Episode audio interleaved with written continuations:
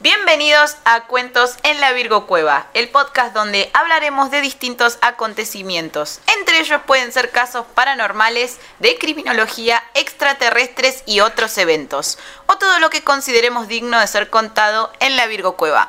Mi nombre es Mandy Potter y me acompaña como hoy siempre el gran Cristian Frigo. Hola, mi nombre es Cristian Frigo, estoy acá para decir comentarios estúpidos y poco apropiados sobre la historia que no voy a contar, la cual no tengo ninguna idea. Perfecto. Y para traer el Claudio a este podcast. ¿Y Claudio? Cl- Porque tenías como un pollito y Ah, bueno, era la peor, tipo, te lo- diste cuenta. burning en el primer minuto. Bueno, Bueno, vamos, vamos a hacer una... Vamos, ya va a haber venganza. sí, sí, como toda la semana que me estuvieron haciendo bullying con Nació en la Infancia. Y si nació en la infancia, nació en la infancia. no es tu Maldita eso. sea. No es tu Bueno, culpa que la gente nazca en la infancia. No, no es mi un gran culpa porcentaje de gente nace en la que infancia. nace en la infancia. Sí. Nosotros, por ejemplo. Durante. Episodio de hoy conoceremos la historia del asesino en serie Carlos Eduardo Robledo Puch, conocido como el Ángel Negro, llevándose confirmadas 11 vidas y 35 robos. Por qué la imagen de un ángel negro se me hace graciosa. No sé, yo imagino con la, con la salita así, con la poronga gigante ¿Por colgando. qué? ¿Por qué? ¿Por Porque qué? vos sabés que tienen- Puede estar vestido. ¿No sabes que siempre están desnudos en todas las ilustraciones? Bueno, O son los querubines, o son lo mismo. querubinos, querubines son ángeles. Claro, por eso. Demo- ah, bueno, está bien. Les cuelga. Eh, pero bueno, empezando con la infancia. Dijiste Puch, se llama Robledo Puch. Tiene nombre de perro. Cállate, que mientras leía yo nunca leí Puch, yo leí Punch, todo el libro. Leí un libro por 300 páginas y yo leía Punch hasta Menos que empecé a escribir y dije, creo que la N no va, tipo, y fue como, bueno, esta quemadez no te la robo. ¿Estamos totalmente seguros de esto? Estamos totalmente seguros. Ok. Pero bueno, Carlos Eduardo Robledo Puch nació en no Buenos me digas que Aires. decir siempre el nombre entero, ¿no? Sí, siempre. No, mentira. Por favor, no. Nació en Buenos Aires el, on- el 19 de enero de 1952, hijo de Víctor Elías Robledo Puch y Aida Josefa Havendak. Víctor era un hombre que llevaba su doble Una competencia apellido. de nombres Casi, eh. no, sí, la competencia de nombres difíciles ahí. Víctor era un hombre que llevaba su doble apellido con orgullo. Como buen hombre de su época, siempre resaltaba que era descendiente de Carmen Puch, la esposa de Martín Miguel de Güemes. el Toda una mili- familia de perros famosos, digamos. Sí, para que acá viene la parte que siempre te gusta a vos. Eh, Güemes fue un militar, un prócer que era militar. Sí. O sea, había militares en esta familia. Sí, obviamente hay mitades de toda familia de tus historias. Una hay- tendencia Sí. que se repite en la Argentina. ¿Qué No, pasa? se repiten tus gente? historias. Me parece que tenés que elegir una historia no militar. Mira, elegí la historia de un hombre. Después de Es verdad, es verdad, yo me estaba sintiendo mi género, se estaba sintiendo fe- ofendido. que yo dije, son tres capítulos de Habiendo mujeres. tantos hombres locos y asesinos, Claro. elegiste todas mujeres. Y se, not- se notaba que lo escribía una mujer feminista. Mu- mucho ya se notaba y dije, voy a elegir un hombre este capítulo. Eh, Vamos a hablar más de penes, eh. Claro, maldita sea. El militar estuvo involucrado en la lucha de la independencia argentina y gobernó la provincia de Salta. A menudo don Víctor decía que provenía de una casta de héroes. Trabajaba como inspector viajante de la empresa General Motors y recorría las concesionarias de autos de todo el país. En su ideología política era un gran peronista, o sea, esta es una familia de Como todo gran argentino. peronista, gente. En carácter y como padre, Vira- Víctor era puntilloso y obsesivo. Un padre muy exigente, rígido y un tanto ausente, ya que por su trabajo viajaba mucho. No demostraba afecto hacia su hijo. Su madre, Aida, o Aida, nunca sé si se pronuncia Aida. Me parece que es. Aida. Era alemana, al igual que sus abuelos, o sea, al igual que sus padres, o sea, los abuelos maternos Y que de también que el Führer. Robledo, tal cual. Llegaron en barco a estas tierras, ay, a nuestras tierras, en 1946. En esa época no podían llegar en otra cosa. Y no, En bote, tal vez. Y sí, igual en barco. Y sí, Nadando, eh, no. era como la gente escapaba igual de Europa. Ok. Algo común en la realidad argentina que acuñaba a cientos de inmigrantes europeos que escapaban de las garras de la Segunda Guerra Mundial. Su madre era química, pero no ejercía. Le costó Esto fue mucho. antes que. Esto fue como cuando Führer todavía no, no, no poseía nenas, digamos. No, sí, ya esa época sí, se estaban. Pero dijiste que estaba en la Segunda Guerra Mundial. Y claro, ¿Estaba muerto Führer o no? no. Estaba en la Segunda Entonces Guerra Mundial. Estaba poseyendo nenas, porque estaba vivo. Ah, sí, está bien. Tenés Ah, no, no había entendido el geek. Tipo, entonces me quedé como, poseía nenas. Tipo, ¿Te acordás? Sí. Sí, sí, ya me acordé, Sí, sí, ya me acordé. No, acá todavía estaba vivo. Todavía no hacía ladrar criaturas. Su madre era química, pero no ejercía. Le costó mucho adaptarse al país y no salía mucho, pero a sus 28 años conoce a A Víctor. todos los argentinos nos cuesta adaptarnos al país todo el tiempo. madre. Es difícil. Conoce a Víctor y se casaron. El matrimonio se ubicó en el barrio de Vicente López.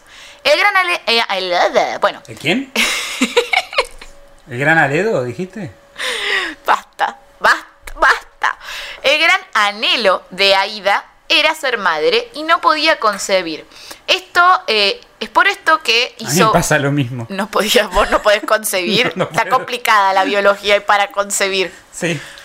Es por esto que hizo varios tratamientos y rezó para poder cumplir con su deseo. Finalmente pudo concebir a Carlitos, como le decían sus padres. Aunque su abuela alemana le mal que decía. le decían Carlitos, Sí, sino todo el nombre entero. Su abuela, su abuela le decía Carlensen, porque era alemana. Ah. Le decía Carlensen. Carlito, Carlensen para los alemanes. Claro, Carlensen para los alemanes y Carlito para los amigos.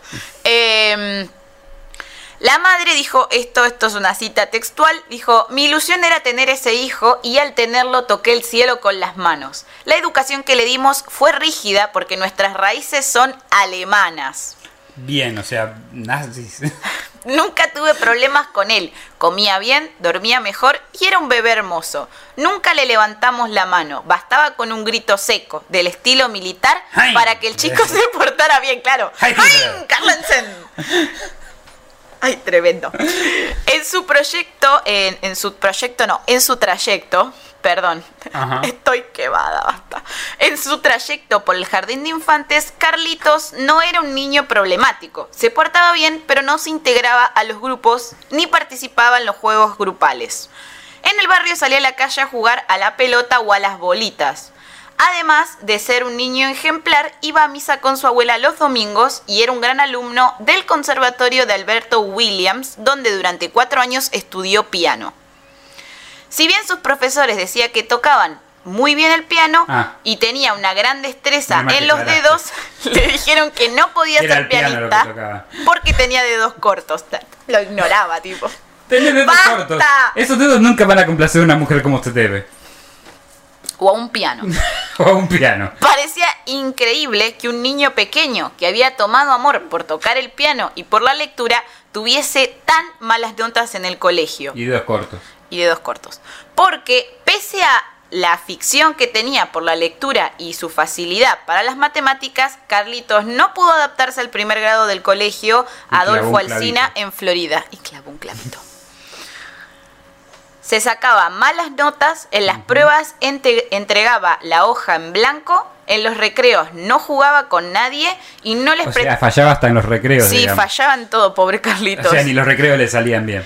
Y no le prestaba atención a las maestras. Repitió y no pudo evitar el castigo de su madre, que empezó a ponerle límites con penitencias y dejándolo salir solo media hora por día a la calle. Igual, señora, eso no es una penita. A mí no me dejaban salir y punto. Sí, ¿no? Media hora a la calle. Claro. Para, para, te vender droga. salir igual. Para vender droga. Ah, era un nene acá. Hein.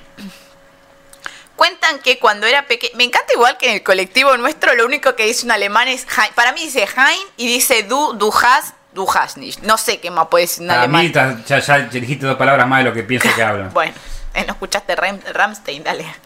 Sí, pero para mí dice Hein, Hein, Hein, Hein. Eh, cuentan que cuando era pequeño le decían leche hervida. Ah, bueno. Ya que cuando. La puta Por madre. otro motivo, seguramente. Ya que cuando perdía se enfurecía y por esto empezó a jugar solo. Ah. O Carlitos. sea, se masturbaba. no, simplemente Perdía, jugaba se solo. y se jugó y jugaba solo. Claro, sí, iba solo. Rancho aparte. Carlitos era un chico que se entretenía solo.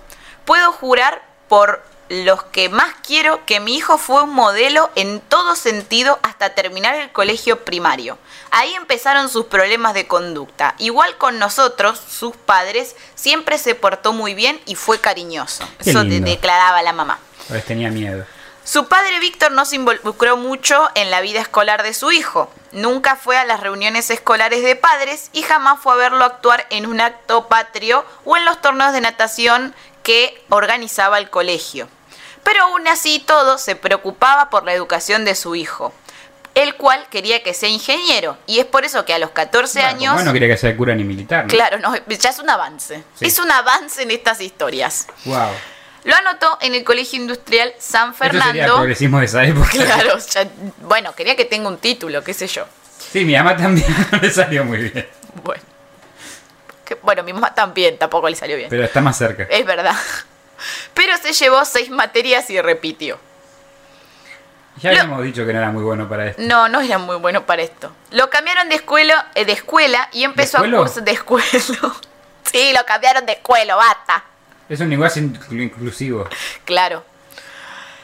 Y empezó a cursar primer año en el colegio Don Orione. Pero no solo tuvo mala conducta y malas notas, sino que también se robó 1.500 pesos de la caja de la Uh, secretaría. ¿Cuánto eran 1.500 pesos en esa época? no Hace sé, bastante. igual le, le- sí. No, ¿O ¿sabes no? que no? No, no ¿O era tan, no, no ¿O era tanto, no, no era tanto. No era ¿no tanto. No era tanto y después te, hay Era una 1,50. hay una información de esto que va más adelante, no quiero spoilear. Se compró dos Ubalú con eso. que más o menos. Además de que hurtaba útiles y golosinas a sus compañeros de curso. Obviamente fue expulsado del colegio y para ese entonces ya tenía 15 años. Bueno, la única conexión que veo acá entre, entre, su, entre él y sus ganas de robar es que es hijo de un político, ¿no? no, es el padre trabaja. es hijo familiar de un político. Sí, lejano. descendiente de un político lejano. queda algo en la sangre. Y debe ser. algo debe algo ahí está fallando. Ahí está fallando. Sus padres terminaron aceptando que dejara el colegio y si aprendía un oficio para ellos era suficiente, entonces lo inscribieron en Mm. Como un que iban curso bajando las expectativas. que era como bueno, Bueno, ingeniero, oficio, no- bueno, oficio, de- bueno, Va a terminar de dejar de robar. ya está. Algo. Tipo, deja, deja, así está bien. Em, lo inscribieron en un curso para que aprendiera a reparar aparatos de radio y de televisión. Bien. Además también les dijo a sus padres que se ganaría la vida trabajando. Pero esto era mentira, ya que por las noches Carlos salía a robar. Ah, Tranca. Sí. Así. Se pasó de los útiles a las noches. Sí, de la, de, la, de la plata de la secretaría, de la cooperadora, Sí. de los útiles, a salir a robar a la noche. Sí, o sea que ni- lo- o sea, los padres seguían bajando los estándares y él seguía bajando la barra Claro, directamente. no, ya está. Víctor y Aida no eran padres muy estrictos según su visión, pero en un intento de que su hijo no se descarrilara, empezaron a ponerle ciertas reglas en la casa Basta, no que robes. Carlos debía cumplir y eso al chico no le gustaba. El, el periodista Palacios, eh, creo que se llama Roberto Palacios, lo entrevistó y en una de las citas del libro... ¿El futbolista o el periodista? No, es un periodista. También hay un futbolista. Hay un futbolista. Igual capaz no se llama Roberto, no me acuerdo bien cómo se Le llama, pero decir le- vamos a decir Palacios. Palazos. Lo entrevistó como ocho veces, lo fue a ver a la cárcel, hizo toda una ¿Esto fue, investigación pero, zarpada. ¿Pero robaba por las noches o...? No, no, no, eh, a esto voy. Cuando estaba eh, preso, este señor fue y lo entrevistó Ah, varias mucho veces, después, mucho después, en y en una de esas entrevistas les dijo, a los 12 años me rebelé contra todas las prohibiciones, Ajá. quizá porque solo me prohibían y no me explicaban las razones. Pasé a ser chico y empecé a reaccionar contra todo eso que me parecía injusto, confiesa Robledo Puch. Em, cuando el periodista Palacios le pregunta qué recuerdo tiene de sus padres, declaró lo siguiente, ni siquiera tengo fotos de mis padres, ni quise tener, los quiero llevar en la memoria y no en un papel amarillento. Solo me quedaban pocos recuerdos, la chocolatada que me daba mi madre, los paseos por Vicente López, las tardes tocando el piano y escuchando música clásica. No Ella, como una niñez muy traumática. no, ella me enseñó todo lo bueno y lo malo. Lo bueno es que me transmitió su sensibilidad para ver el mundo. ¿Ah, sí? Y el periodista le pregunta, ¿y lo malo? Y él le dice, un día me miró a los ojos y me dijo, Carlitos, la sociedad es inmoral y perversa. Se le llenan los ojos de lágrimas, suspira, mira hacia abajo y de repente cambia de actitud. Ahora pa- no ¿La parece... hace eso? Sí, ahora no, no, eh, Robledo, es una cita. Dije que era una cita, chabón. Presta atención. Dije Sí, que... Dijo la sociedad. al- No, la madre. Cuando él le dijo, y lo malo, o sea, ¿qué es lo malo que te dijo tu mamá? Y ahí le dijo, la sociedad, no me hagas repetir que me pierdo. lo cagaba, pedo. Le, le dijo que la sociedad era inmoral y perversa. Ok. Y después cambió la actitud, ya me perdí. Ahora les voy a enseñar a hacer un origami Problemas técnicos.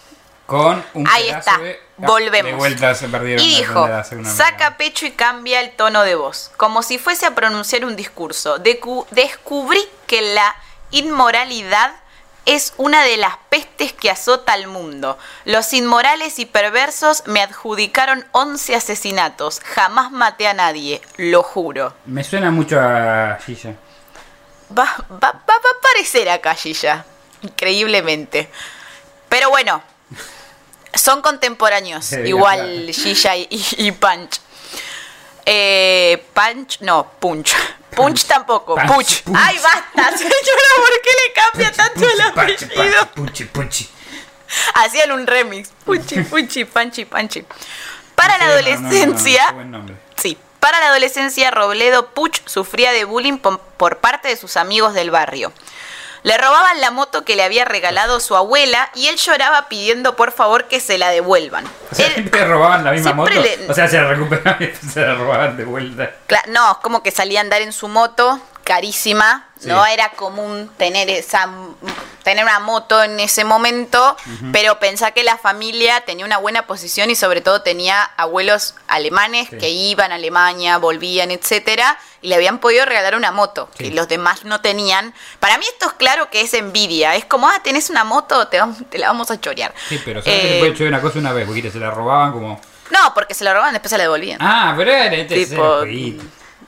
Sí, no está bueno igual el jueguito. era un poco ilegal nada más. Voy a también robaba, ¿no? Voy a robarte una consola. Al otro día se la traía. Te la robaré de nuevo, Dios, tipo. Pero- Em, ¿No robaba ya en esa época igual?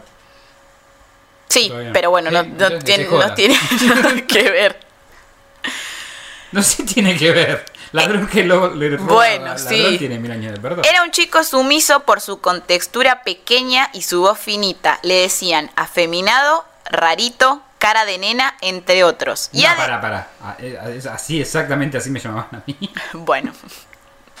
Paralelismos. Ahora tengo miedo de que hayas matado a 11 personas y yo estoy acá sentada lo más campante como, bueno, aquí con mi primo. ¡No! El asesino. Eh, para los que no están viendo esto, Chris se acercó y me acarició el hombro con cara de loco. Ases- Asesino. Eh, Además lo burlaban por su pelo largo. Así se peinan las nenas, le decían los pibes del barrio. Un día que le robaron la moto, le... le- A mí que- me confundían con nena cuando era chico. es cierto, la Cristina. ¿Y cómo olvidar a la No, pero, Cristina? pero ahora, antes de disfrazarme alguna vez de mujer, ya me confundían con nena. Es que eras muy lampiñito. Usaba el pelo largo, usaba el pelo muy largo. Y, y era muy lampiñito. No sé, yo no tenía mucho pelo en el cuerpo. Me acuerdo que una vez puse una corbata y me dijeron, mira una nena con corbata. Salía a la calle. Yo no sabía qué más hacer, viste, iba con la chota Claro. Por favor, señora.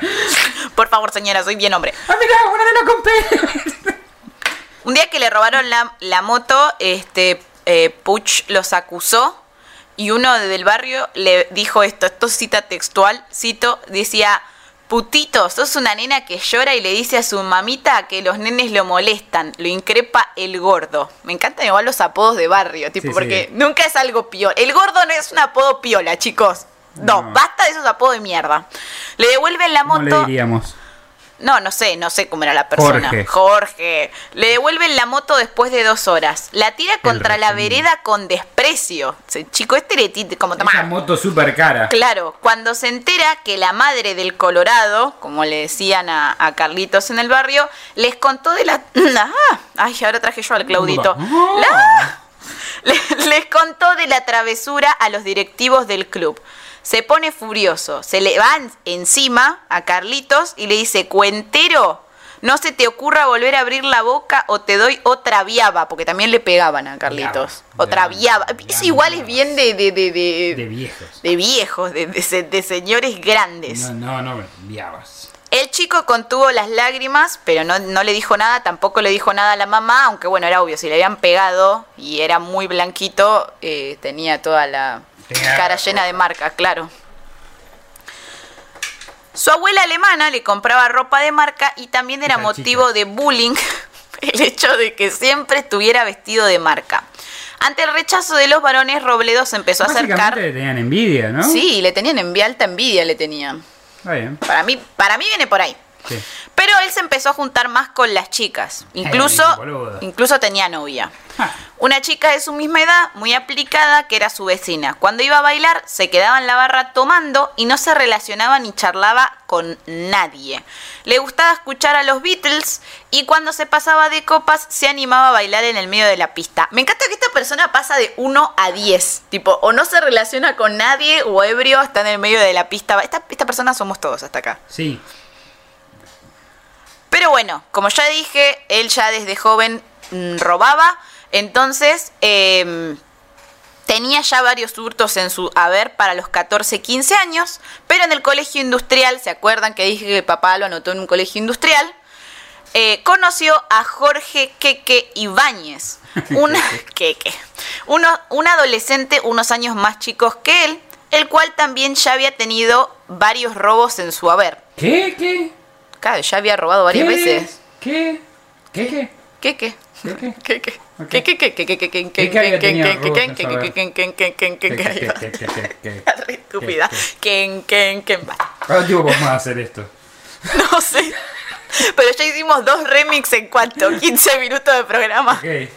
Cancelados. Cancelados para De siempre. YouTube, no se esté cancelando YouTube.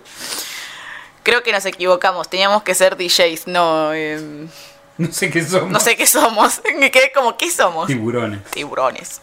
Em, O jarritas, en realidad. Tiburones somos como llamamos los mil suscriptores. eh, sí. Mil. Suscríbanse. Eh, y síganos en todas nuestras redes. Y en la calle no, por favor. No, por favor, no. Eh, pero como había dicho, este chico ya había robado varias veces y también venía de una familia de delincuentes. El padre de Ibáñez tenía antecedentes de robo y tráfico de drogas. Rogas. Rogaba cosas. No, no, que yo pensé que era tipo, ¿viste? Lo que usaban los, los romanos. Togas. Las to- togas. tráfico de togas. es difícil. ¿eh? Que ¿Quién, quién, quién quería traficar togas en esa época? No, no eran drogas, no togas. ok, eso tiene más sentido. Esta dupla fue letal, pues aquí es donde los jóvenes empezaron a planear robos muchos más grandes y habían realizado el pacto de que nunca dejarían testigos o cabos sueltos en, su- en sus operaciones. Me encanta que llegas a esa conclusión antes de hacerlo. digamos. Vamos, no vamos a dejar a nadie. Casi no lo habían hecho, pero ya habían llegado al Ya- ya- acuerdo. Ya, ya está. Ya era. estaban decididos, son gente Sí, sí, sí. Es como nosotros cuando decidimos cosas. Sí, lástima que no nos salen. bien. No, no. Después estamos cuatro horas para poner un micrófono. Hoy se nos cayó la cámara como tres veces. Fue como, bueno. ¿Tres veces? Vos porque tuviste la mitad. Cayó, del tuve la tiempo. mitad del tiempo escribiendo, pero capaz fue mucho más. Sí, Si hacíamos el poco tirados en el suelo, podíamos haber empezado. Sí, la verdad antes. que sí. El 11 de septiembre de 1970 planean su primer plan en la joyería El Suizo que estaba ¿Planean su primer plan? planean su primer plan. Lo peor es que ni está escrito esto, o sea, tipo No, no, no. Estás Yo inventando. estoy agregando palabras a lo que yo escribí porque dice planean. Ah, no, sí, dice planean su primer plan. Genial. ¿Planean su primer plan? Estaba muy quemada cuando escribí esto. Perdón, gente, perdón. No hagan una carrera y un podcast al mismo tiempo. Mandy tip. Y no lo hagas a las 4 de la mañana. No, y no lo hagas a las 4 de la mañana. Ni lean un libro de 300 páginas en un día. Tipo, lo empiezan un día a las 6 de la tarde y lo terminan el otro día Bueno, a las es que hay 7. muchas, hay muchas cosas que hacer en la vida y muy Y poco sí, en tiempo. mucho, muy poco tiempo, es cierto. Eh, y streamen hasta las 4 de la mañana, señora. Señora, no llore. Léame la historia. Bueno, perdón, perdón. Son los genes judíos, no lo puedo evitar. Eh, bueno, No, no van a echar, no, van a cerrar todo. la regla No del stand-up dice que si vos perteneces al colectivo, podés hacer chistes sobre el colectivo. Yo pertenezco al O colectivo. sea, cuando subís al colectivo puedes hacer chistes al colectivero. Claro, tal cual. Bueno, planean, el primer robo en la joyería El Suizo, que estaba ubicada en Avenida Ma- Maipú y Sáenz Peñas. Qué nombre para una joyería, ¿no? Siempre robaban en típico. el barrio, tipo igual. Deciden entrar de Era como noche. muy poco pensado. Sí, tipo, era como robemos cerca, en- no van a sospechar de nosotros. Pero aparte es la cerca. primera regla de un... Yo no soy chorra, pero es la primera regla. Nunca robes en tu barrio, nunca le robes a tus vecinos. O sea, es Papá, como... otro día, hola, sí. Claro, hola, sí, qué buen reloj. Tipo, no. Ah, ¿Esto con gemas? Buenísimo el Rolex, ¿eh? Ay, no, saqué la etiqueta de robado. Maldita sea. Deciden entrar de noche por atrás. Por suerte ese día en la joyería no había nadie. Escalan por los techos hasta llegar a la joyería. Rompen la puerta y una cadena con un alicate. Quiero, eh, quiero ese don, quiero ese poder Sí. de romper una cadena con Pero un ahí dejaron alicate. clavos sueltos, tienen que, tienen que eh, martillarlos. No pueden dejar ningún clavo suelto. Es verdad. Saqué, no, igual era cabo, no clavo. Cabo y clavo son dos cosas distintas. La- O la- sea, si el cabo era, es, es un rango en el ejército, ¿no? claro, la sintaxis no es lo si vos mío, eras un pero cabo, te mataban. Eh, saquean los mostradores y las vitrinas y la- las dejan peladas, así como que se llevan todo, se llevan relojes, anillos, pulseras, joyas, rato, alhajas y se llevan más o menos, lo que se robaron tiene un valor de 100 mil pesos. Ok. ¿Quién Hoy pudiera? día te no te compras una Play 4. No, pero bueno. Una Play Eh, 5, perdón. Una Play 5, una Play 4 sí. Play 4 sí. El 10 de octubre del mismo año, con el afán de irse en moto a la ciudad de Mar del Plata. Robledo decide entrar a un lugar donde ya había entrado a robar el año anterior y este es el taller de motos Chisini. Kissing. Chisini. Trepan al techo y lo rompen. Bajan al local y roban una Gilera 150 negra de la década, de la década del 50. década? Década. Me sale la oriental a veces. Sí, ya sé. Ya sabemos. Sabemos que si tenés un demonio adentro es oriental. Seguro. Eh, y una Guzzi roja. Salen con ¿Una facilidad. Sí, Guzzi. ¿Así se llama la moto? Sí, Guzzi, se llamaba así. una motralleta, digamos. Sí, Guzzi. Te lo juro. Mira que no sé nada de moto, ¿me puede estar diciendo cualquier cosa? Y No, no, no, creo. posta, posta. Salen con facilidad porque la cortina mecánica no tiene candado. Robledo se sube a la hilera y acelera. Toman Avenida del Libertador hasta Martínez. Después van hasta General Paz y cruzan la capital federal. Pero la moto de Robledo se queda por un desperfecto mecánico. Su amigo frena y lo ayuda. Grave error, chicos, porque en ese momento cae Nunca la poli. a tus amigos. Cae- eso del. Cae, si robas, no le ayudes a tu amigo. Cae la poli y los intercepta y le pide los documentos de la moto. Oh, Entonces los pibes mienten, dicen que se las olvidaron, les piden la libreta de enrolamiento. Chicos, no existía el La DNI. el tipo, antes del. DNI existía la libreta de enrolamiento. sí. Eh, y ellos tenían unas que eran robadas de otras personas, entonces les dan... el mismo color de pelo, por lo menos, Claro. de foto. No, en esa época es como el DNI viejo, ¿te acordás? Antes acá que estaba el DNI verde de libreta cuando éramos chicos, Sí. que era una ta- Sí, era como un librito. sí, pero la foto se pegaba. Entonces, Ellos por ejemplo, eh, claro, le arrancabas la foto y le pega em, cuando hacían votar a los muertos, viste que siempre hay como un mito de que los ahora también votan los muertos, Capaz pero hacer un programa sobre eso. Sí, podría ser. Ay, los muertos que los votan. muertos que votan. Eh, en esa época lo que se hacía era cuando alguien se moría, se ro- no, se robaban los DNIs y le cambiaban la foto. Entonces la misma persona iba con dos Por DNIs eso después distintos. toda la primera página la enfoliaron. Claro, por eso igual ahora es una tarjeta que está plastificada, pero cuando pasáramos al DNI celeste estaba plastificada. La Sí, primera, sí, que era para justamente la por eso. sí era muy vieja. Claro, es que aparte de eso, era como que con una Uy, boligomita. O sea, tipo, yo me acuerdo que ponía una boligoma, peque, y te pegaba la... Era como re fácil de truchar eso. Bueno, entonces zafaron así. Claro, ellos se robaron, le robaron a alguien o se robaron las Se libretas de robaron enrolamientos de alguien, claro, y cambiaron la Se foto y ya. Entonces, cuando entregaron, quedaba como que eran otras personas, o sea, no, no sabían. Y dijeron que habían, se habían olvidado los papeles de las motos. Sí. Igual la policía se los llevó detenido Sí. y los tuvieron un par de horas ahí. Y después lo liberan a Robledo con la condición de que vuelva con los papeles de las motos. Usted es muy blanco para haber cometido un error, Claro. por lo cual puede irse. Puede irse. Andá, pibe, andá, trae los papeles, trae los papeles y está todo bien y se van todos a la casa.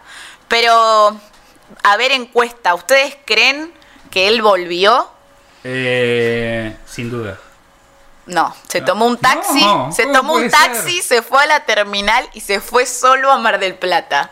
Y lo dejó al amigo ahí en cana. Yo ahí ya rompo la amistad, amigo. Ya, ya no hay nada que negociar. Tipo, me dejaste preso y te fuiste a la mierda. Ya habíamos aprendido en esta época que nunca ayuda a ningún amigo. No, pero bueno. Bueno, se va, se va con parte del motín de la joyería, vende los relojes y las joyas, siempre todos los motines los dividían en dos partes iguales. Entonces él vende su parte, tenía otra libreta de enrolamiento falsa de eh, un chico de 23 años y cuando va al lugar que las vende dice que era vendedor ambulante y que no había podido vender esos productos y que por eso los vendía en esa joyería para recuperar la plata que había invertido. Ah. Mentira, todo choreado. Sí. Y bueno, nada, se va de joda, va a bailar, va acá, va allá y conoce a un chico que se llama Héctor Somoza. ¿Somoza? Sí, Somoza. Somoza. Sí, el chico se le presenta en un boliche. ¿Somoza? Somoza se llama Héctor Somoza. Somoza, Somoza, Moza. Moza. Vamos a hacer un remix de cada persona, de cada personaje que aparezca. Somoza, Somoza, Sadomaso, Moza. mazo. Bueno, eh, señora, ¿por qué baila? Bueno, este pibe se le acerca y le dice, eh, hola, ¿cómo anda? Porque él lo actuaba, señores. Lea lo que escribió, no actúe. Bueno, bueno. Estamos en Em, el teatro podcast. Claro. No, pero el chico se le presenta y le dice que lo conoce del barrio, que lo ve siempre pasear por Vicente López en la moto, qué sé yo, se vuelven amigos Ah. y se vuelven a Buenos Aires. No olviden a Somoza.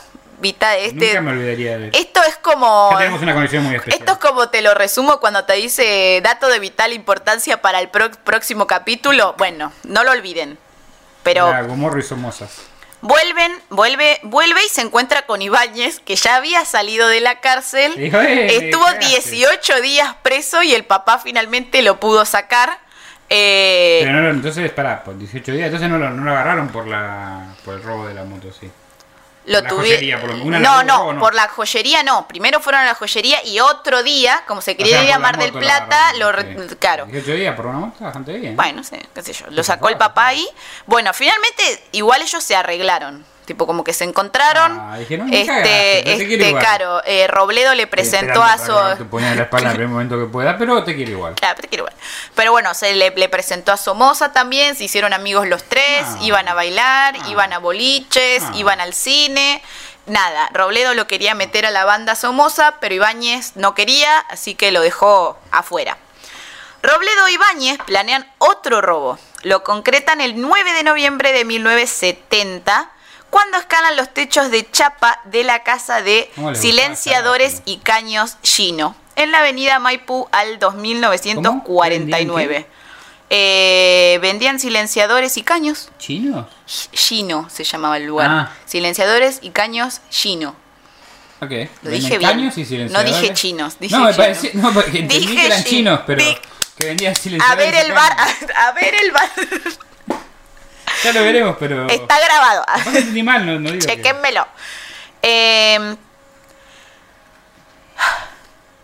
lo que me, me pareció interesante es que ellos A mí esa que tarde, vendan silenciadores y caños. bueno, qué sé yo, cosas de los 70, No. ya habían ido esa tarde a preguntar unos precios, que eso les servía para comprobar dónde estaba la caja fuerte Sí, y dónde estaban los puntos débiles del ¿Dónde está local. Este caño. Claro, ¿cómo tú estás? Necesito un caño. Un caño para mi auto, tipo un caño de escape para el auto, me hace mucho ruido. No, para la moto tiene sentido igual, por eso. Sí, tiene sentido. Pues, tendrían que comprar más silenciadores, no sacar los silenciadores de las motos, hijos de puta. En ese robo, Ibáñez usa el soplete por primera vez. Que el soplete es Ah, como. la primera vez que No, soplete. pero el soplete es como un protagonista en esta historia. Ah, así que ¿sí? ténganlo a Somoza y al En mi soplete. vida el soplete es cuando te soplan las bolas. Bueno, ¿por qué? ¿Por qué? Roban 60 mil pesos. Es, es lindo. No es mucho, pero igual quedan conformes. Esto es un invento bárbaro, le dice Ibáñez con el soplete en la mano a Robledo. Inventaron. ¿Qué se van a venir después? Claro.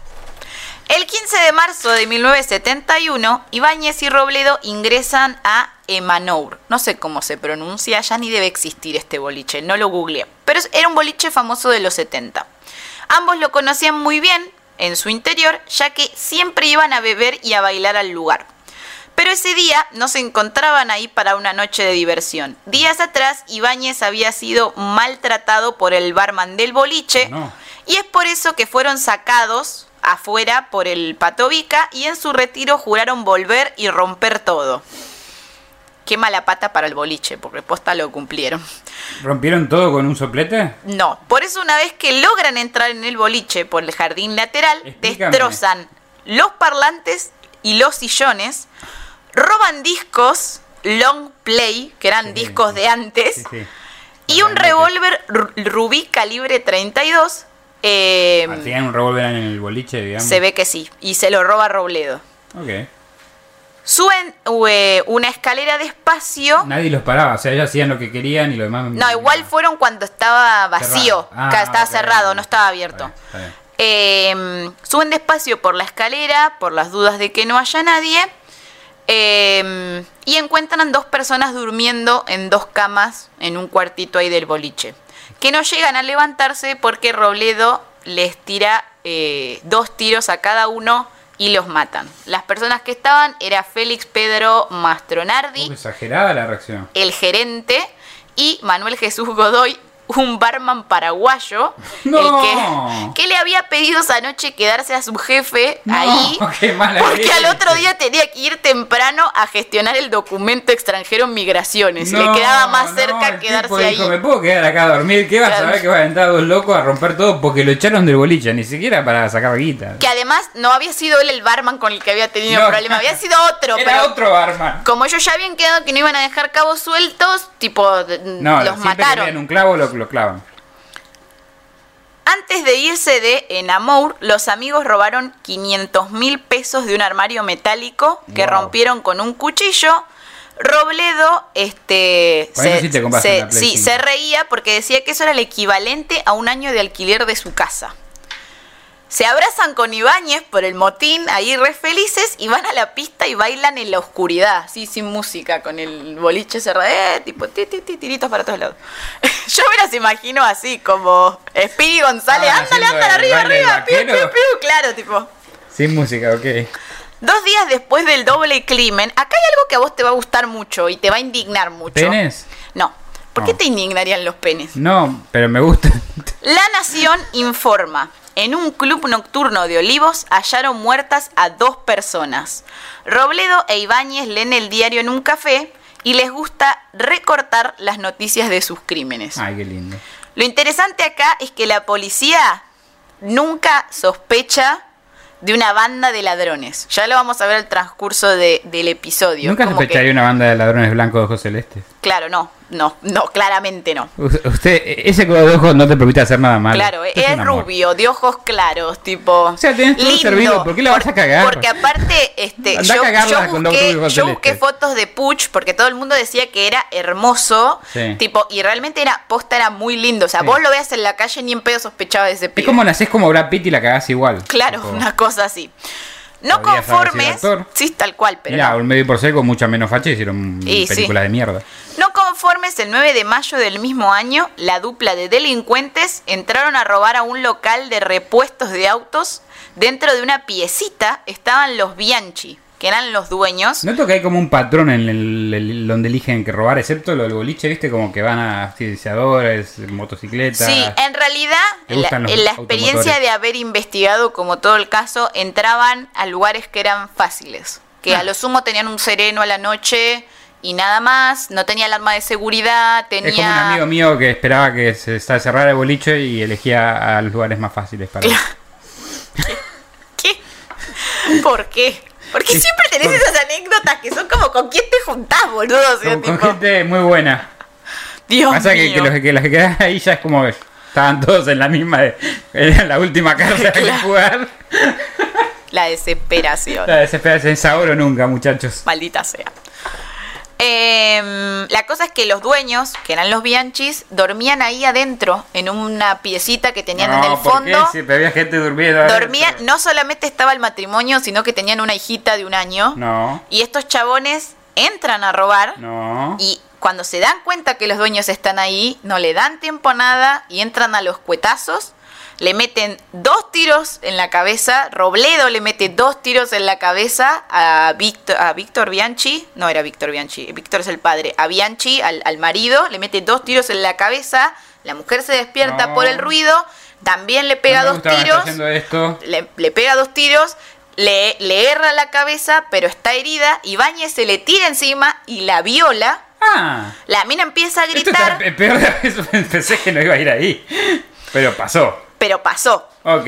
Mientras la viola en un ropero. O sea, eh, después de errarle un tiro y pegarle un tiro más o menos. Sí, no, le pega dos tiros, le Ah. erra, la, la hiere con las La dos balas. igual. Sí, la hiere con las dos balas. Y después con. la- Y después el otro la viola. Se le tira encima y la viola. Ah, unos. Sí. Le atostó la nena en la cuna en el medio Sí, de sí, ellos dos. No quiero pensar que va a pasar esto. Robledo, mientras tanto, va a buscar en un ropero que tenían ahí a ver si encuentra plata. Encuentran 300 mil pesos. Mierda, cada donde iban tenían una buena cantidad de dinero, ¿no? que equivalen a 800 dólares. Bastante bien. La mujer deja de resistirse y de gritar, entonces piensan que está muerta y antes de irse Robledo le dispara a la cuna. Hijo de puta, esa ni iba a testificar la concha de su vieja. Lo que quiero decir a favor, esa criatura tuvo un dios aparte porque le erró y le pegó al barrote de la cuna y de pedo no la mató. O sea, esa persona hoy No, vive, pero- pero- hoy en día vive. Está- Me alegro, me alegro mucho, pero digo, ¿era necesario? No, no era necesario, porque, era tú un me- bebé. ¿Qué iba a testificar? exacto. Si o vos sea, decís, lo hago para que no me metan en cana, pero no te va. que- que- Bueno, igual no un justificamos bebé, que entren a robar y maten a alguien para que no, haya no, no testigos, ¿no? Pero ninguna, pero ya era como alevoso, ¿viste? Eh, había. O sea, lo que quiero decir, tenían un motivo para matar al resto, no para violarlo aparte. No hay ningún motivo para violarlo. Tenían un motivo, aunque sea torcido, para matar al resto, pero un bebé que no iba a testificar ni, decir así, fueron ellos. sí, lo que ellos". nunca se sabe es si realmente le erró a la puntería, o sea, si O le, a pe- pegó, si le pegó el tiro por pegarle el tiro y le erró a propósito. Hijo, le pego, si le pego, le pego. Claro, no, o si le erró, tipo y ya. No, nunca se puta. pudo confirmar. Eh, y se escaparon por la ventana de- del negocio. La mujer sobrevivió, Volando. no estaba muerta. Así que la mujer y la hija vivieron, estaba, Dejaron cabos sueltos. estaba oscuro y la mujer no les llegó a ver las caras, entonces nunca los pudo reconocer. O sea, no, la mujer no sabe, o sea, sí sabe hoy por hoy quién mató al marido, pero estuvo años sin saber quién mató al marido. ¿Y ¿Quién la violó? también. La razón titula Extraño y confuso crimen en Olivos. Una noticia los alivia. Solo Los, es extraño y confuso porque no sabemos quién fue. Los detectives están desorientados porque sospechan que fue un crimen pasional ejecutado por un amante despechado. O sea, nada más Nada. lejano a la mío, ¿de dónde realidad, por Dios. Sacaban las teorías de la La galera. justicia argentina. Esto- Bueno, hay que poner algo. Bueno, pone que la mina tenía un amante, pero Sí. no tenía un amante. No importa, vos poné. Poné Tipo, que tenía dedos que disparaban de, de- balas. ¿Qué, ¿Qué dice, señor? Bueno. Eh, Eran las teorías que se manejaban. tiré todo, perdón. No, Scream. Estoy rompiendo, perdón. Me acomodé, rompí todo. Ay, mío. mira cómo quedó como llorando. Tremendo, bueno. Ah, no lo voy a poder parar en todo el programa. Vos seguís. Bueno. Bueno, finalmente este Dora Dora Bianchini Dora. se fue a se fue al norte, se mudó de, de Buenos ¿Esta- Aires. ¿Esta señora? Sí, la señora se fue al norte con la hija. Nunca le dijo a la hija que el padre había muerto en un asesinato y que ella la habían violado. Le dijo que se había muerto por causas naturales, pero obviamente en algún momento la hija lo descubrió. Eh, y siempre estuvieron alejadas de la prensa, nunca quisieron dar entrevistas, nunca quisieron no salir quisieras, tipo, públicamente. Este, pese a que dicen que les ofrecieron plata, una casa, bien, no viajes, no. Para este momento Robledo Puch ya no vivía con sus padres, luego de una riña que había tenido en su casa, abandonó la casa de sus padres.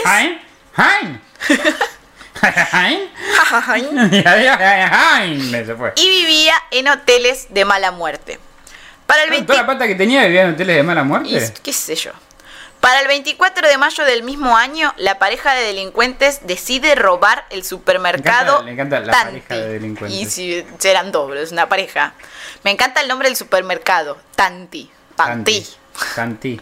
En la esquina de Maipú y ¿Era un San Lorenzo. chino o era antes de los No, eran chinos? mucho antes del supermercado chino. Viste que no hay más supermercados que no son chinos, excepto los grandes. Claro, pero en esa época no. Sí, Porque en esa época... mucho los supermercados Ca- chinos, no, pero en esa mucho, época tenías almacenes de barrio Sí. o supermercados grandes. Ahora los almacenes de barrio son los supermercados chinos. Claro, por eso. Se han transformado. Yo me acuerdo, ¿te acordás de la chula? La chula. ¿Te acuerdas de la chula? El supermercado de barrio de la casa de, de nuestros primos. Sí, la que está al lado. Sí, Sigue estando todavía. ¿Sigue estando? Sigue ¿No es un estando. supermercado chino ahora? No, sigue estando, me parece. Ah, se volvió China nada más. Donde, donde el abuelo nos llevó a comprar caramelo, ¿te acordás? Sigue estando todavía. Mirá. La señora tiene 800 años y sigue estando ahí, firme junto al pueblo. Firme junto al El 11. último supermercado de, Buenos Sí, Aires. el último almacén que queda en Buenos Aires. Vayan. Bueno. No dijimos la dirección. No dijimos la dirección, pero, Pero ustedes vayan. vayan. Ustedes lo encontrarán. Eh, bueno, van al supermercado Tantín porque Robledo Puch conocía bien el lugar, ya que su madre hacía las compras ahí y durante el día había ido a comprar algo para inspeccionar el lugar. Ya que él era el que hacía el reconocimiento de los puntos flojos de los lugares para entrar y donde posiblemente podría encontrarse el dinero. Robledo sube al techo de fibrocemento por la playa del estacionamiento del fondo. Los techos, siempre Sí. entraban por todos los techos. Entra por una claraboya. Claraboya, ¿hace cuánto no escuchas esa palabra? Sí, o sea, yo la escuchaba la palabra, pensé que era algo que flotaba sobre el agua. No. ¿No es como la parte de una chimenea? ¿O como un tubo interno? ¿Una claraboya, pa? No sé, No sé. no sé. Pero se metieron por ahí. Se metieron por la claraboya, punto. Claramente me- no sabemos lo que es una claraboya. por esa claraboya, lo disfrutan de una manera. Luego le abre a Ibáñez, porque siempre entraba eh, primero Robledo y después, una vez que él ingresaba, le abría por la puerta al compañero. Claro, uno entra y le abre la puerta Claro. al otro. Su amigo le hace señas de que eh, está la estufa de gas encendida y se dan cuenta de que no están solos. El sereno se encontraba durmiendo sobre la Ah, mesa. Joder. Sin dudarlo, Robledo Contate, Puch, contate que gente que, que, que, que proteja los lugares Sí. que están protegiendo. Robledo Puch le dispara dos veces. El sereno se llamaba Juan Escatone. Ellos lo sabrían después cuando le- leyeran los diarios. Obvio. Tenía 61 años y vestía un pantalón y una camisa de color khaki. Después de matarlos, abren una oficina a patadas y con los golpes y a golpes con un matafuego. Encuentran una pequeña caja portátil con dinero, pero la mayoría de los billetes están sueltos en el cajón de un ¿Una escritorio. caja portátil con dinero? Sí, supongo que es una caja más chiquita. Con una caja fuertecita, Claro. que tiene manijita. Igual porque la mayoría de los billetes estaban sueltos en un cajón de un escritorio. ¿Qué clase de seguridad tenía este supermercado? ¿Qué clase de seguridad tenía supermercado? Se alegran cuando ven el fajo. Son 5 millones de pesos. A la mierda que vendían. O sea, a la mierda que facturaba este supermercado. Esperaban encontrarse con menos dinero. Las dos bolsas de plástico que llevaron no les alcanzaban. Se guardan varios billetes dentro de la camisa y en las braguetas de los jeans. Opa. Van a la góndola de bebidas y abren una botella de whisky para festejar, brindan y después le sacan las llaves al sereno y se van. Tipo por la puerta, sin llave, así, tipo Chau. tranqui, chau. Eh, y La Nación titula, volvió a golpear la secta del crimen en zona norte. Los investigadores sospechan que los crímenes fueron cometidos por integrantes de montoneros que buscaban financiación y armas a través de robos y asaltos. Porque en este momento es todo el momento previo a la dictadura y los montoneros, entonces muchos de los robos se los atribuían a grupos de montoneros. O sea, o bueno, o en el ¿Eran caso, ellos? o en el caso de la señora que tenía un amante, nunca le enganchan a que son dos pibes de No, del- 17, pasa que 18 estaba- años. Estaban muy bonitos para hacer Sí. eso. Eh, en junio habían asaltado un banco de Boulogne, los montoneros, entonces por eso la, policía se imagina que los del supermercado fueron montoneros. La policía no se imaginaba que los asesinos de serenos eran dos jóvenes inexpertos. No puedo creerlo. La, la justicia argentina. La banda de asesinos decide tomarse un descanso de un mes y el 13 de junio Robledo Puch espera en un bar de Constitución a su compañero Ibáñez, el cual lo busca en un auto nuevo que acaba de robar de un garage, para lo cual ejecutó al sereno. Obviamente, pobre Obvio. Sereno, será como Eran como. Estaban tan serenos que morían serenos. Yo, yo creo que si eras, eras sereno en ese momento, Estabas como. estabas como- Pero yo si fuera sereno en ese momento no me quedaría dormido. Yo renunciaría, boludo, por las dudas, que sé, ya me daría miedo No- no- directamente. es que no está para, no está para ser sereno en esos momentos. no. Me da sensación a mí. Bueno, Robledo Puch sube al auto y en el trayecto Ibáñez ve a una prostituta que le gusta. Y le da la orden a Robledo Puch de que la amenace con el revólver Rubí calibre 32, ese que se Ese que había se robado en el boliche. sí, bueno, el boliche. y la suba al auto. Manejan hasta la ruta panamericana, a la altura de Pilar, paran el auto, Ibáñez le ordena a Robledo que se baje y viola a Virginia Rodríguez. Cuando termina, le ordena que se vista y que se baje. La víctima camina en la oscuridad, pensando que ya Sí, no. va a huir. No sabía que no dejaban y mientras camina, Robledo Puch la ejecuta de cinco disparos por la espalda. No le bastó uno A ver, o era un pibe cara linda. Dejate de joder, no era necesario. No, no, había necesidad. O sea, eh, entraba un boliche y le, se le caían a los pies. Igual no solo eso, tipo la cobardía, porque si te das cuenta, hasta ahora a todas sus víctimas les Sí, ejecutó dormidos, o dormidos o, vuelta, por la espalda, o sea, no tienen posibilidad de defenderse. Ok. Iba, eh, Ibáñez se baja del auto, o sea, él se quedó en el auto mientras todo esto pasaba, Sí. y le roba 1.500 pesos. A la, o sea, la mataron y le robaron. Sí. Se dan a la fuga quejándose de lo poco que le habían podido robar porque les alcanzaba apenas para una a cerveza. O 5 sea, millones como en el supermercado. Por eso te dijo, te digo, 1500 pesos en esa época, viste que vos antes me lo de Sí, la una secretaría era una cerveza. Entonces es como que Era ellos una- se quejan como ah, al final le robamos a esta. A la eh, Quilmes no alcanza. pa- para la Quilmes. sí, ni- No, no, a Estela Artois. A Hein. Claro. Lo único que se sabe de la víctima es que había tenido varios intentos de suicidio por la vida tan cruel que llevaba en las calles. Eh, la chica esta. Los delincuentes chocan el auto robado, se bajan de él, se toman el colectivo, se toman el 15 Y una vez en el colectivo ya puede insultar al y colectivo. luego ya se van a tomar una cerveza como si nada hubiese pasado. Tipo así como acá chill tomando una Pero cerveza. alcanzó. Porque claro, eh. los 1500 pesos. Capaz pusieron la diferencia. Bien. El 24 de junio, Ana María Dinardo, una modelo, se Opa. despide de su novio y está esperando el colectivo. Lo ve llegar a lo lejos, pero nunca se lo tomaría, ya que es interceptada por un Chevy blanco. Los maleantes la suben al auto y la vuelven a llevar a la ruta panamericana a la altura de Pilar, donde habían No llevado a la otra. Ante el intento de violación de Ibáñez, la chica se resiste, ya que sabía defensa personal, Opa. él la manosea y le ordena que se saque la ropa, pero ella le miente diciéndole que está indispuesta. Se ve que tenía un límite este señor porque Pensé se La, enoja. la mentira era más mala. ¿no? Ya me la saqué. Ya Claro. Y el tipo se confundió. ¿Pero qué está pasando? No, el chabón se re enoja, entonces le dice a ¿Cómo vas a estar indispuesta? Pero se ve que tenía límites, como bueno, entonces Bueno, no. ¿Estás indispuesta? No, sangrecita a mí no. Solamente disparándole a la gente. Entonces le dice a Robledo, a Puch, que arranque. Y cuando van pasando por un puente, le dice que pare. Y le dice a esta chica, a, a Dinardo, que la va a dejar bajar. Que se baje y que camine y que no mire para atrás. esto. Y la, y la piba, así, con seguridad firme, va caminando rápido y se baja Robledo Punch y le pega seis Sí. tiros y la mata. Podían ahorrar en tiros, me parece, esta gente. Y obviamente después le roban, por supuesto. ¿Cuánto? ¿Le alcanzó para la cerveza esta Sí, tenía 5 mil pesos esta sí, chica. un par de birritas. Le roban 5 mil pesos y un encendedor dorado. Y Robledo se sorprende al encontrar una credencial de General, de General Motors, la empresa en la que trabajaba el padre. Porque esta chica, además de trabajar como modelo, tenía un trabajo paralelo aparte. General Motors. Bueno, y se dan a la fuga.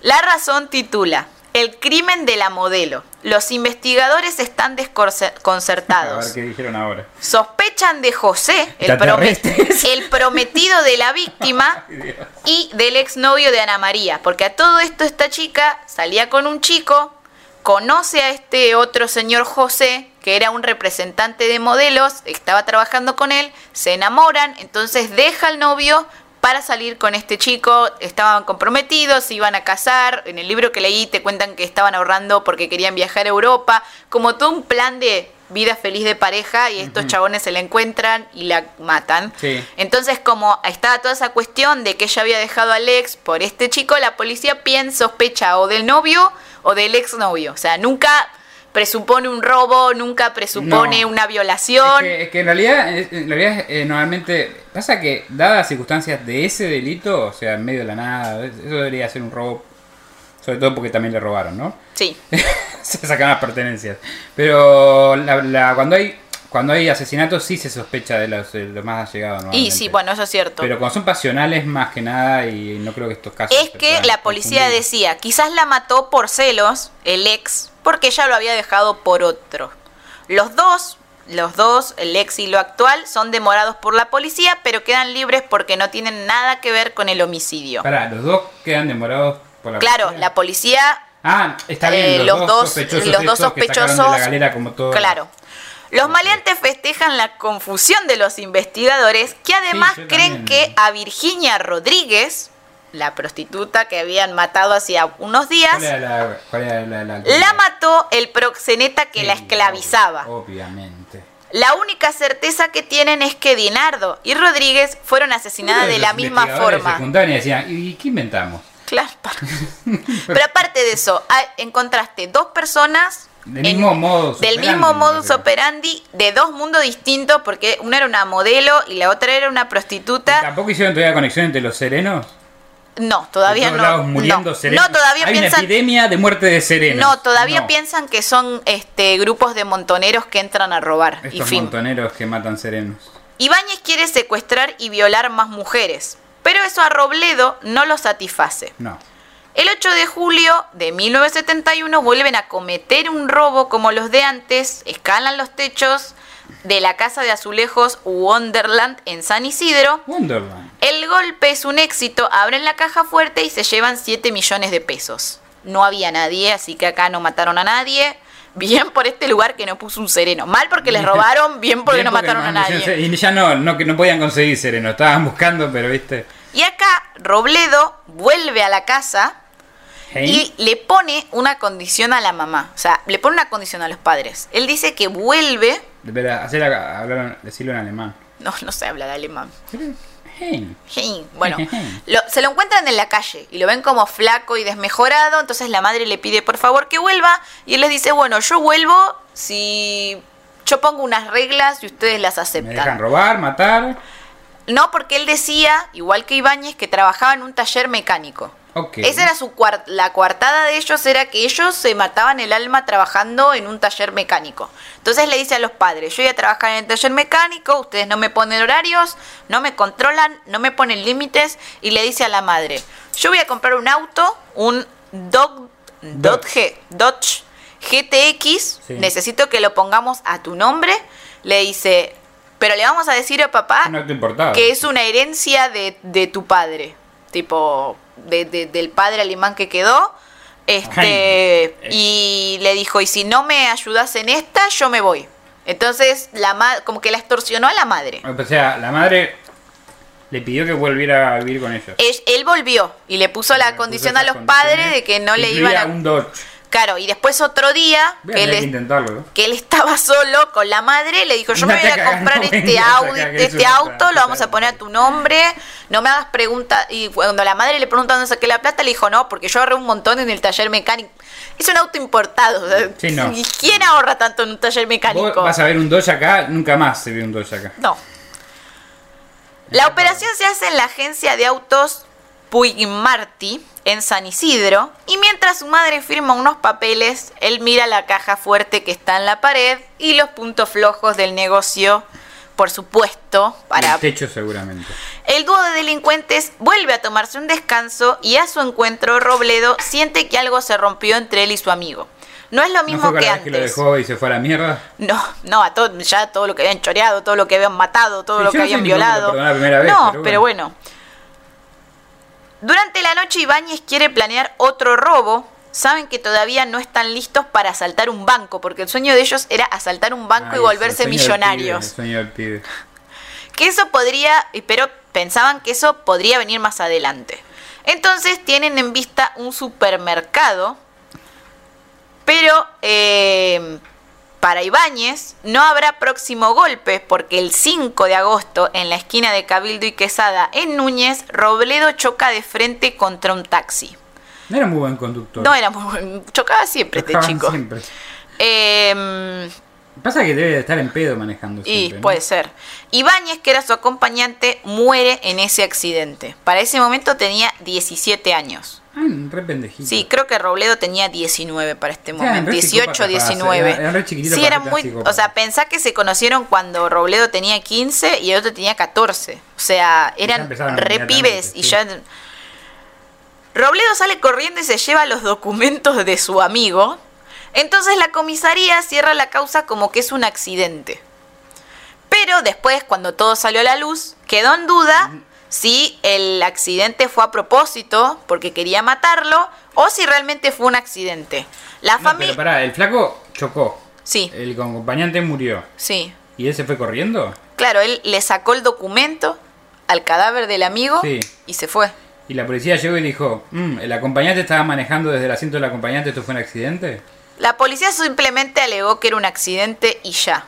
No sé qué habrá dicho el taxi que chocó porque toca, chocaron de fue el amante del taxi. auto. Sí, no sé. La cosa es que no lo investigaron demasiado. No, como bueno, ya fue. casos. Tipo, fue un accidente y San se acabó. La familia, después cuando lo llevaron a, a Pucha a juicio, dijo que en realidad para ellos no fue un accidente, sino que el choque fue intencional. La familia no estaba...